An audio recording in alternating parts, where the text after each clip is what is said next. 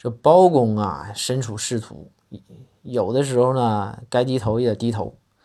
他就想说，为了一些办案上的方便啊，你还得是搞好上下级关系。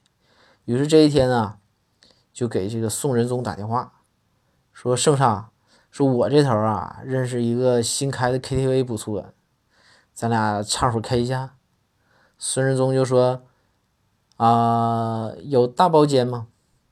没有大包间，我不去。”就把电话挂了。挂下电话之后啊，包公愣了一会儿。